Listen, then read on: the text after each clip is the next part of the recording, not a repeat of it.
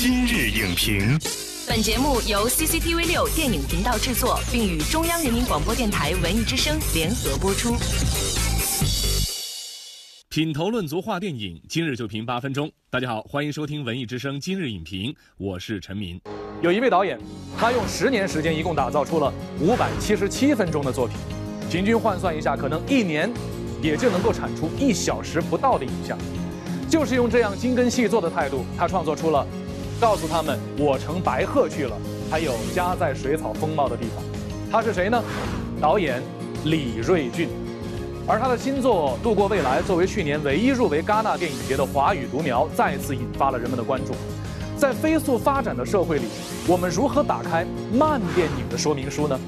本期今日影评特邀北京电影学院教授吴冠廷为您专业解读。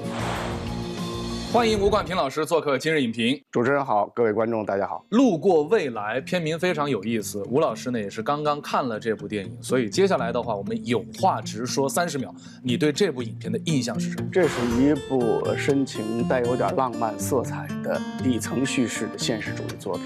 李瑞军导演虽然他揭示了很多这样的一个城市病，给很多人都经受过的那种生活之痛，但是他让这种生活之痛有一个非常温暖的外衣，有亲情。有友情，也有爱情，让这部电影更加的有一种诗意，就像这个名字一样。但是这种，比如说文艺性质的影片，或者说作者性质的影片，它好像跟我们平时吃惯了的那种东西不太一样，它非常的缓慢，甚至给人的感觉有些冗长。观看此类影片，它是需要一个说明书的。这样一类电影，实际上是跟我们习惯的商业电影快餐式电影，其实是不一样的。一种口味，有的电影是属于快电影，一它本身节奏快，二受众接受信息的速度快，嗯，第三忘却那一快。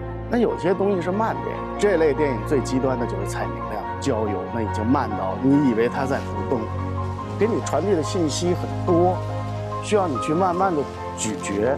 但一旦把你这些东西消化了之后，你可能遗忘速度也会慢。路过未来这样的电影，我称之为慢电影，可以从四个方面来理解。嗯，一种这种慢叙事的方式，实际上哲学和美学的态度。比如说吧，就是杨子姗在医院里边，他特别想去吃大排档，然后镜头一转呢，就是小伙子骑着摩托车，然后他挂着输液的那个瓶子，就他直接从他下车来到大排档拍起。事情也是可以交代清楚的，就是前面那么漫长的穿越那个小胡同，它存在的意义，或者是它是打破了好莱坞的那种由创作者主观给你信息，而在这样的电影里，其实呈现的是一种开放性。从李瑞军导演的角度来说，那你会不会看到在那样的一个街市，它所充满的那种市井气，和那样的一个城市空间，和这样的一个怪异的这样的两个人过来之间的他们的关系是什么呢？让观众去自己去体味，在这个体味的过程中，实际上形成思考。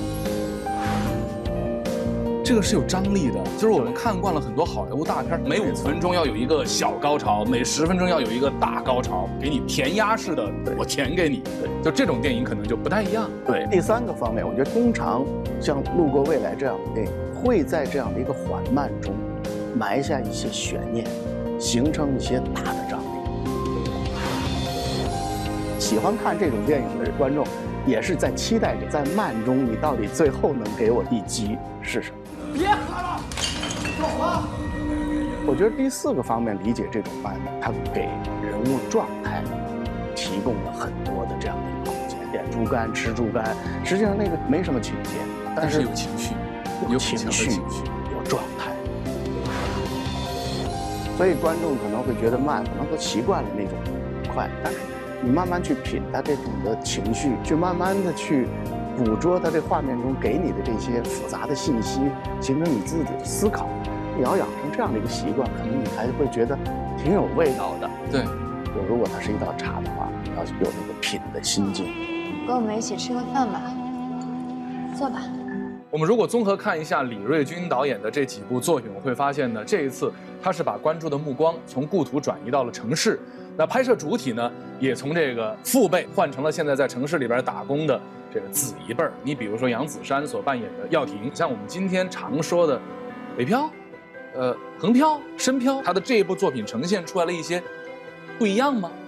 或者说有没有一脉相承的东西？李瑞军导演在这部呃《路过未来》这部影片中，确实跟他前面的所谓“故乡三部曲”啊，嗯老驴头告诉他我乘乘白鹤白鹤去去了，嗯还有家在水草丰茂的地方，嗯这三部有一脉相承的地方，把土地的问题跟人的归宿、死亡也联系在一起。那么到了《路过未来》这部影片中最有意思的地方，就是异乡是故乡，故乡又似乎是异乡，是这样的一个呃纠结的关系，实际上带给杨子姗这个人物很大的这样一个情绪张力。他到底是属于哪里的人？他很小就被父母带出来了，对甚至他的妹妹可能都是出生在这个深圳的。对就别人的眼里边，你还是一个外来人口，但实际上他们几乎都没有在西北生活过。对，某种意义上，李瑞军导演把这一类人作为今天在一个高速发展中的全球化的城市中的一个典型群体。那你比如像最后这个杨子姗和那个银发，他们坐着火车回故乡的路途中，有一个非常魔幻的、神奇的一个一个场景啊。出去，杨子姗看到了自己骑白马，完再拉回来，银发在吃面，他静静的蜷在那里。我认为李瑞军在这个影片的背后给了一个很大的，他们回故乡是一种什么状态？能不能回去？回不去的才是故乡。对这就是他这个电影深情的地方。其实我也不是本地人，我们好像总希望看到社会当中明亮的色彩，而且像这种异乡人，尤其是农业人口，然后背井离乡到城市里面来打拼，我们似乎已经司空见惯。那么现在我们把镜头对准他们，意义是什么？非城市身份的人进到城市打工，从七十年代末，我就是说改革开放这四十多年来，一直断断续续都有。虽然不是主流，它却是非常重要的。它见证了其实这四十年社会生活的一个变化。我们生活的最细毛细血管的部分，实际上都是靠这些人在支撑。所以李瑞军把镜头对准这些人，实际上有今天相当现实的这样一个当下。不仅记录当下，还要为历史留下当下的档案。我觉得这个是这部电影非常重要的一个功能。谢谢吴冠平老师的精彩点评。的确，我们要感谢导演能够在这个飞速发展的社会里，关注那些被忽视的事物，关怀那些我们很少触碰的内心。或许他们不完美，但他们值得被看见、被感知、被欣赏。让我们从珍惜当下开始，路过今天，把握未来。本栏目视频内容，请关注 CCTV 六电影频道，周一到周五每晚十点档《今日影评》。